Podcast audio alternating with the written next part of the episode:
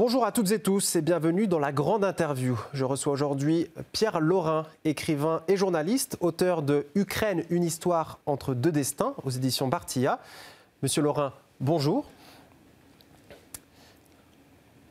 Bonjour. Alors si vous le voulez bien, on va euh, commencer directement avec, euh, en entrant dans le vif du sujet. J'ai envie de vous poser cette première question. Euh, quelle est, d'après vous, la situation actuelle sur le terrain en Ukraine? Quel bilan peut-on tirer de cette contre-offensive? La contre-offensive ukrainienne euh, n'a donné aucun résultat pratiquement.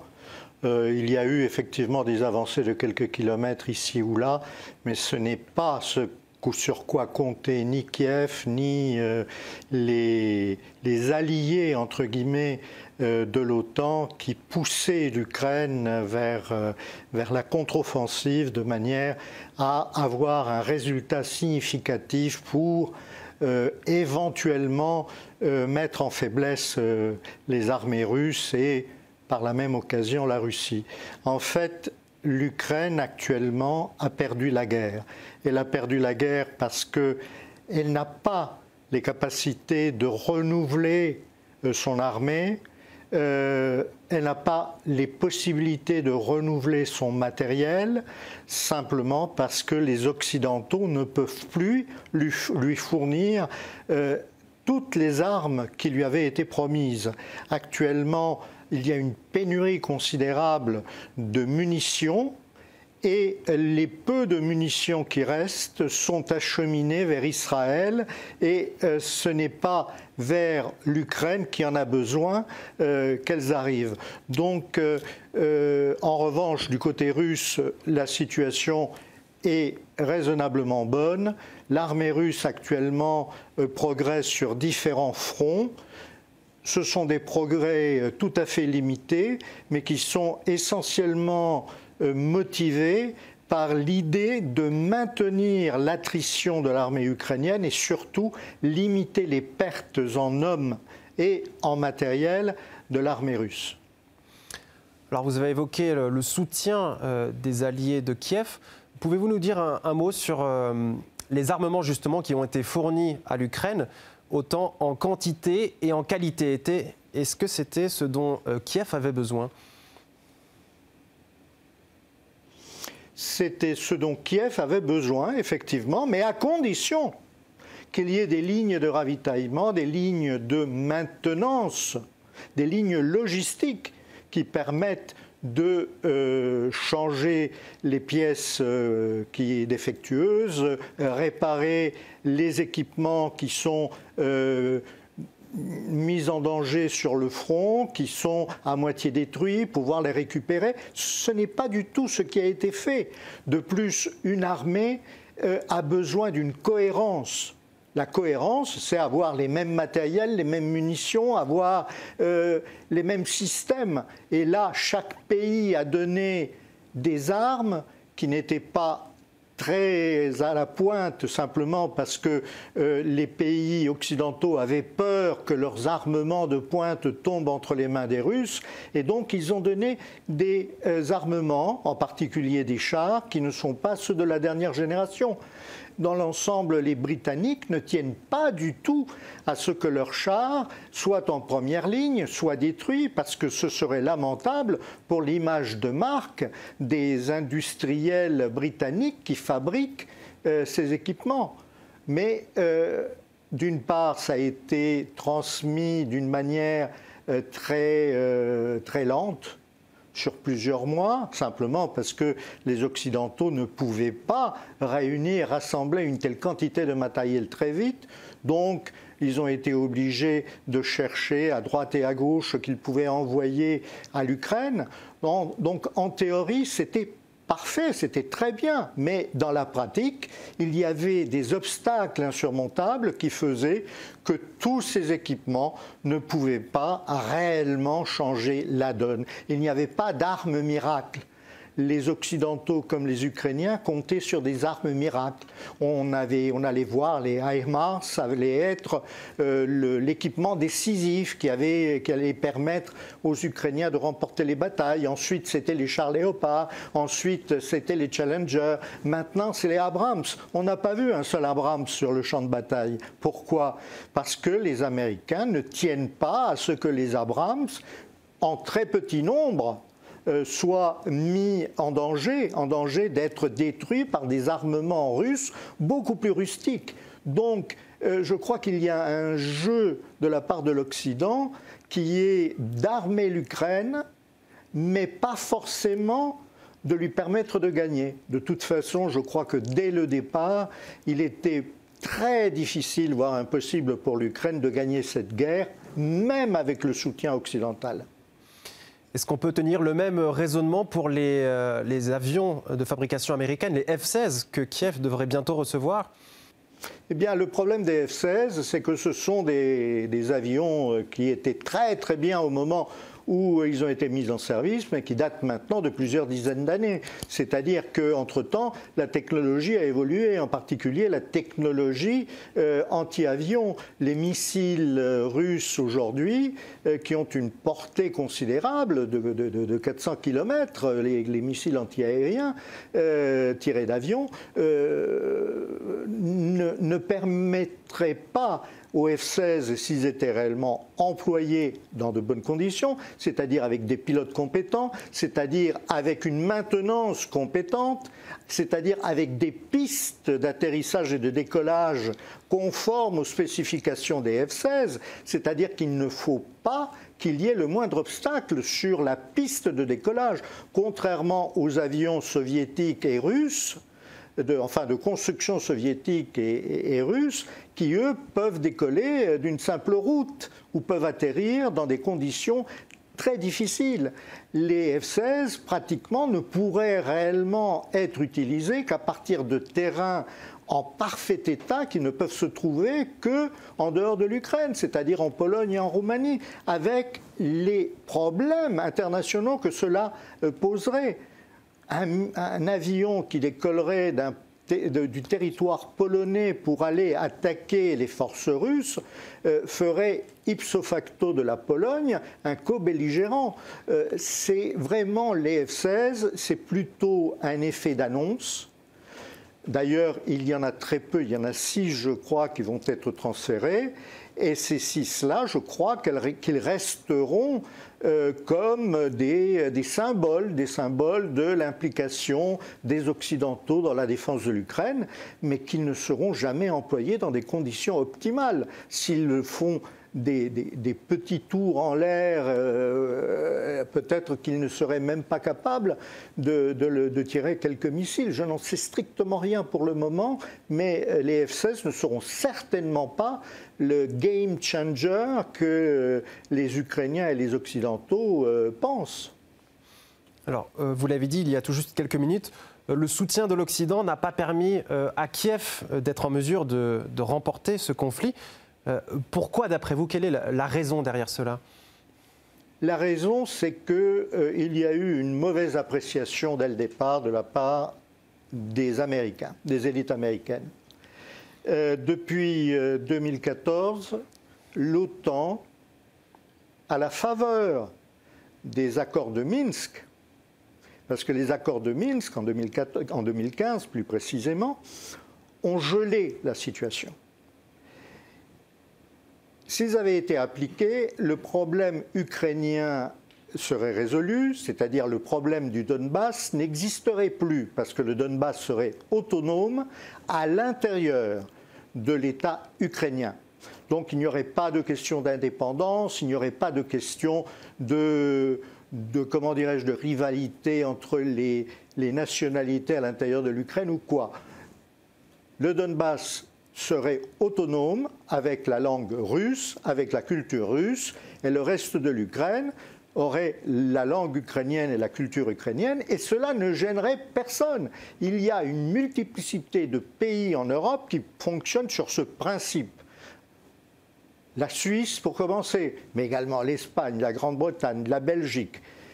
même les États-Unis, même s'ils ont une langue unique, ils reconnaissent qu'on euh, peut remplir des papiers administratifs en espagnol dans tous les États.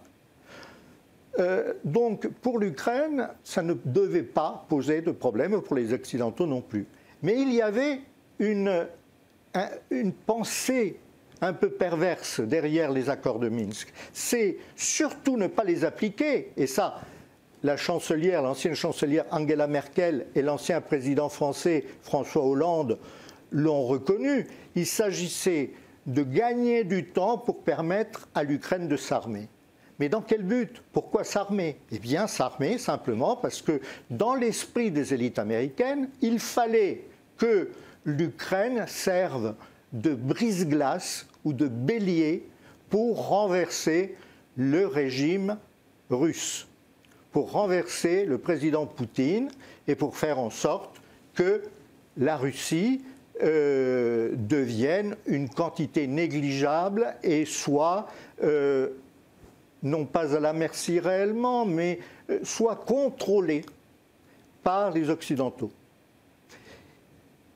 Donc, d'emblée, ce que pensaient les Américains et les Français aussi, et les Allemands, les Occidentaux en général, c'est que Poutine, en février, avait commis une erreur majeure qui était d'attaquer l'Ukraine, avec des moyens très limités d'ailleurs, mais peu importe. Et donc, la faute de l'engagement des combats lui revenait. Par conséquent, l'Ukraine pouvait lancer tout ce qu'elle avait avec le concours des Occidentaux, et comme les, Occidentaux imaginaient que la Russie était un géant au pied d'argile, qu'elle était faible, qu'elle n'avait pas euh, un réel poids économique, comme le disait euh, le sénateur américain McCain, c'était une station-service euh, qui, ne représentait pas grand-chose à part son pétrole. Dans cette idée, les Américains ont poussé l'Ukraine à poursuivre la guerre, alors que le président Zelensky, dès le mois de mars, c'est-à-dire un mois après, même pas une semaine, puisque l'offensive a été, lancée par la Russie le 24 février, dès le début mars, le président Zelensky euh, accepter des négociations avec comme euh, concession la neutralisation, la neutralité de l'Ukraine. L'Ukraine n'entrerait pas dans l'OTAN. Elle reconnaîtrait la Crimée comme russe, elle accorderait un statut euh, différent au Donbass, et c'était réglé. Et effectivement, il y avait un protocole d'accord qui était signé à la fin du mois de mars, mais qui n'a pas été approuvé par le président Zelensky parce que les Américains et le Premier ministre britannique Boris Johnson ont insisté pour qu'il ne signe pas, pour qu'il fasse en sorte de continuer la guerre. Et les Occidentaux ont dit à Zelensky, tu vas voir, dans trois mois au plus tard, la Russie sera à genoux. Rappelez-vous que le 1er mars 2022, le ministre de l'économie français, Bruno Le Maire, disait que les sanctions allaient mettre l'économie russe à genoux et il disait que les sanctions étaient redoutablement efficaces. Eh bien, on a vu la redoutable efficacité des sanctions aujourd'hui parce qu'en en fait, elles se sont retournées contre les pays occidentaux, et non pas contre tous les pays, pardon, contre tous les pays occidentaux, mais principalement contre l'Europe, parce que les Américains souffrent très peu des contre-coups des sanctions. Mais c'est surtout les Européens, en particulier les Allemands, dont l'économie est aujourd'hui en récession. C'est ça qui est important aujourd'hui. C'est que sous prétexte de mettre la Russie à genoux, finalement les Américains ont réussi à mettre l'Europe à genoux, alors que la Russie, visiblement, son économie se porte très bien. Elle a une croissance aujourd'hui qui est supérieure à celle des pays occidentaux et euh, son industrie euh, souffre actuellement d'un manque de main-d'œuvre. C'est-à-dire qu'elle euh, tourne à plein régime. la principale difficulté de l'industrie russe, c'est la main-d'œuvre. C'est tout de même un résultat que l'on ne pouvait pas imaginer il y a un an et demi, au moment où le conflit a été engagé. Alors j'aimerais revenir sur ce que vous avez dit concernant euh, l'Europe, l'Union européenne.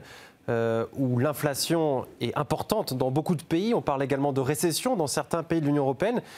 Euh, est-ce que les dirigeants européens se rendent-ils compte que tout cela a à voir avec l'Ukraine et quel, quel rôle jouent-ils au final? Parce qu'on a l'impression qu'ils sont toujours dans la surenchère, dans le soutien à l'Ukraine. C'est ça, ça le véritable problème aujourd'hui, c'est que personne, personne ne sait comment se désengager de, la crise ukrainienne.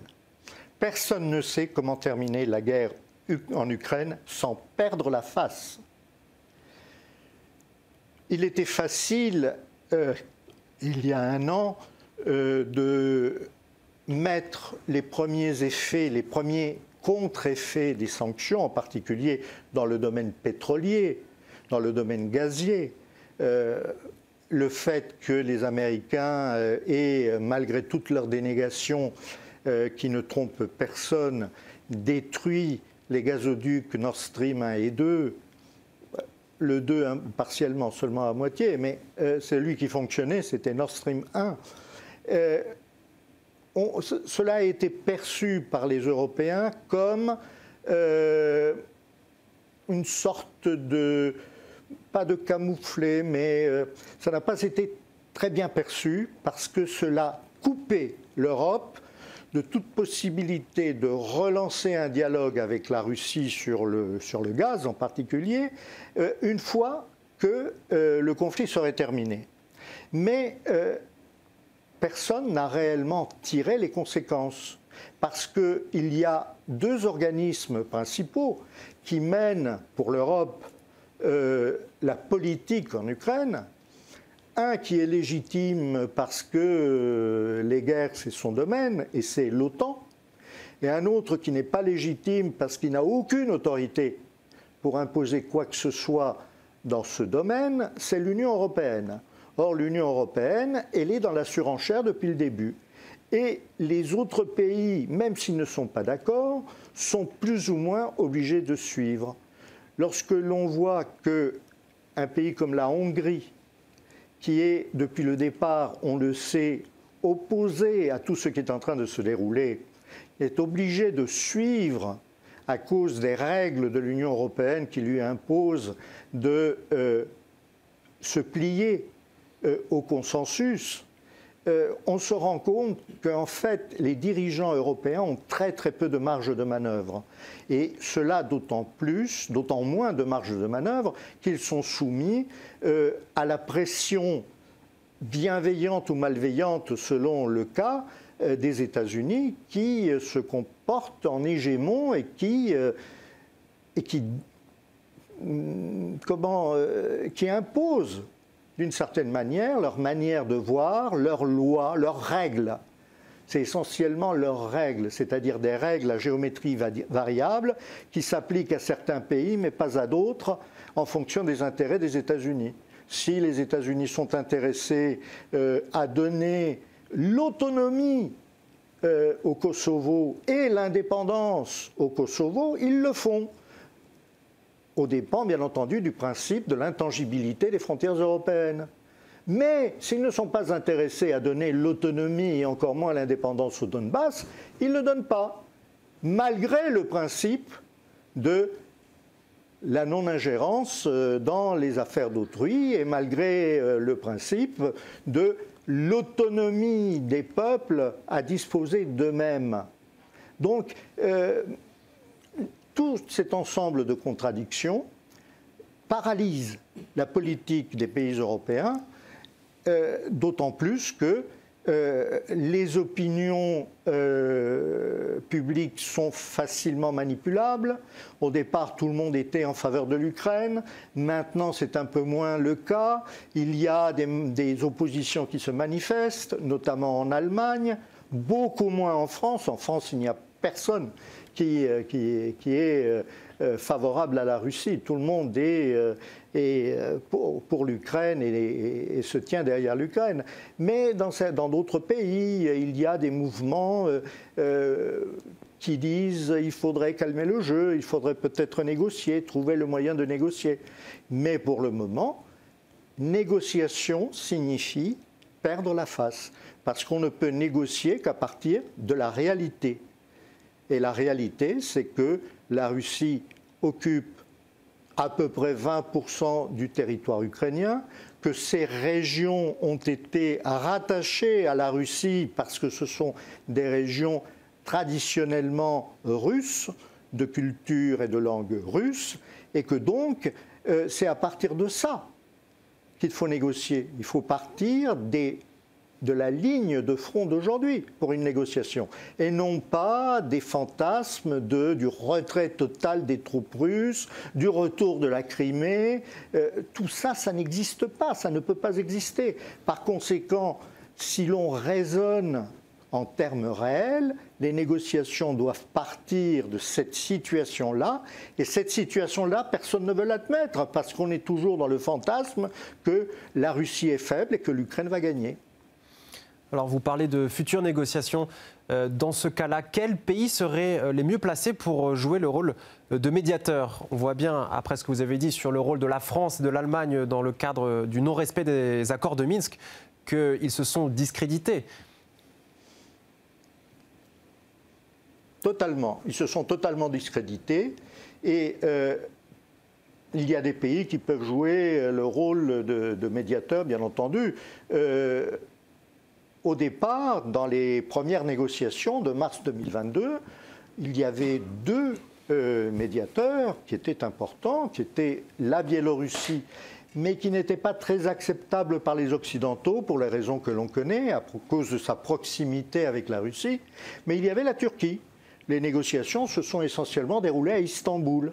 Et euh, le président Erdogan est toujours disposé euh, à jouer euh, les médiateurs parce qu'il a une relation assez proche avec l'Ukraine, mais également avec la Russie. Et puis il y a d'autres pays, mais qui sont moins acceptables par les Occidentaux. La Chine pourrait jouer le rôle de médiateur, elle l'a d'ailleurs proposé.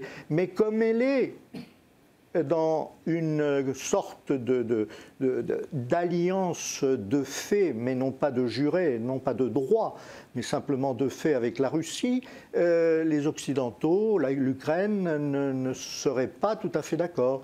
En revanche, euh, des États africains ont proposé un plan de paix et une médiation. Euh, de même, le Brésil serait également disposé euh, à, servir, à, jouer ce rôle. Mais le problème, évidemment, du Brésil, c'est qu'il fait partie des BRICS et que, euh, par conséquent, euh, les Occidentaux ne seraient peut-être pas très, très aptes à le, à, le, voir comme un médiateur crédible. Mais tout est possible, mais en revanche, aucun pays occidental aujourd'hui ne peut jouer le rôle de médiateur. C'est très clair. Tous ont livré des armes à l'Ukraine, tous se sont impliqués, donc euh, ils sont disqualifiés.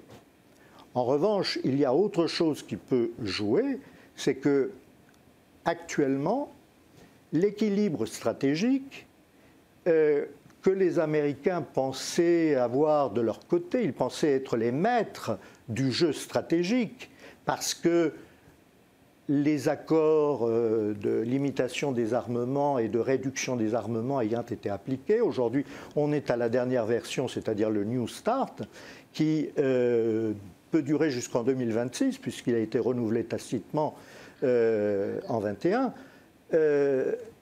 maintenant, les Américains se rendent compte que ce qui leur donnait une supériorité stratégique, c'est-à-dire l'éventuel bouclier de défense antimissile, euh, ne joue plus. Et il ne joue plus à cause des armes hypersoniques russes.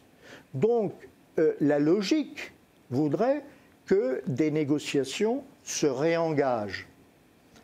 Et d'ailleurs, les États-Unis, il y a une quinzaine de jours, ont envoyé une note euh, au ministère des Affaires étrangères russe pour demander sous quelles conditions on pourrait recommencer le dialogue sur les armements stratégiques. Les Russes n'ont pas répondu parce qu'ils se donnent le temps de la réflexion et surtout parce que si c'est pour se faire tromper une nouvelle fois, comme avec euh, euh, les retraits successifs des Américains de tous les traités qui fondaient euh, l'équilibre nucléaire, c'est-à-dire le traité ABM dont ils se sont retirés en 2002, euh, le traité ciel ouvert qui permettait le contrôle euh, du contrôle du traité justement de l'équilibre stratégique, du New Start. Ils se sont également retirés du traité INF. Et maintenant, ce sont les Russes qui commencent non pas à se retirer, mais à suspendre les accords. Ainsi, ils ont suspendu le New Start. Ils viennent maintenant de suspendre le traité sur l'interdiction des tests nucléaires. Et ça, c'est un élément qui permet à la Russie de s'affirmer face aux États-Unis et aux États-Unis de se dire il vaut mieux négocier plutôt que de se retrouver soudain en position de totale faiblesse. Donc là, il y a un angle qui permettrait de rajouter à des discussions sur l'équilibre stratégique des discussions sur la stabilité et la sécurité en Europe. Et dans ce cas, le problème ukrainien serait inclus et vraisemblablement à l'avantage des Russes, puisque ce sont les Russes aujourd'hui qui ont l'avantage sur le terrain et qui continueront à l'avoir, quoi que fassent les Occidentaux, qui sont réellement à bout. Ils pensaient mettre l'économie russe à genoux, et c'est leur économie qui se trouve aujourd'hui dans un état de totale faiblesse. Donc là, le lien entre le stratégique et la sécurité en Europe pourrait être fait, et ça pourrait être un moyen de sortir de, de la situation actuelle. Le problème, c'est que pour le moment, les Américains ne sont pas prêts à accepter ce genre de choses.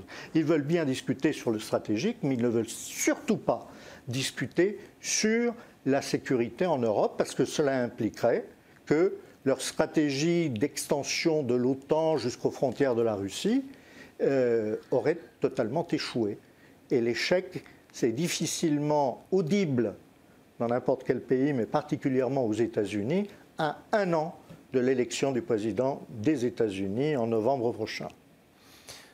D'ailleurs, on se rappelle fin 2021, même début 2022, c'est ce que la Russie cherchait. Elle cherchait des garanties de sécurité. ça a toujours été euh, son, souhait, sa demande principale. Oui. Euh, d'ailleurs, en janvier 21, euh, en janvier 2021, la Russie avait proposé aux États-Unis un accord sur la sécurité en Europe. Et les Américains ne l'ont même pas euh, considéré. Ils l'ont ils ils traité totalement par-dessus la jambe, parce qu'ils étaient persuadés de leur puissance. Vous savez, lorsque le président américain, aujourd'hui, c'est-à-dire il y a 15 jours, euh, s'écrit à la télévision dans une interview, mais euh, pour l'amour de Dieu, nous sommes les États-Unis, la nation la plus puissante du monde. Que disent du monde? De l'histoire du monde. Cela révèle une arrogance qui, aujourd'hui, n'a pas lieu d'être. Parce qu'on sait très bien dans quel état se, se trouvent les États-Unis, dans quel état se trouve l'Europe occidentale. Mais à l'époque, en 21, c'était la croyance absolue de tout le monde occidental. C'est-à-dire qu'il n'avait pas à considérer la Russie comme une puissance parce que c'était une station-service. Une station-service avec une arme nucléaire, a précisé euh, le, le, représentant pour euh, les affaires internationales et la sécurité de l'Union européenne, Joseph Borrell. Euh, une station-service avec l'arme nucléaire. Le problème, c'est que lorsqu'on a l'arme nucléaire, on n'est pas une station-service. Monsieur Laurin, merci euh, d'avoir répondu à mes questions. C'était très clair, très intéressant. Merci à vous. Et merci à vous tous de nous avoir suivis.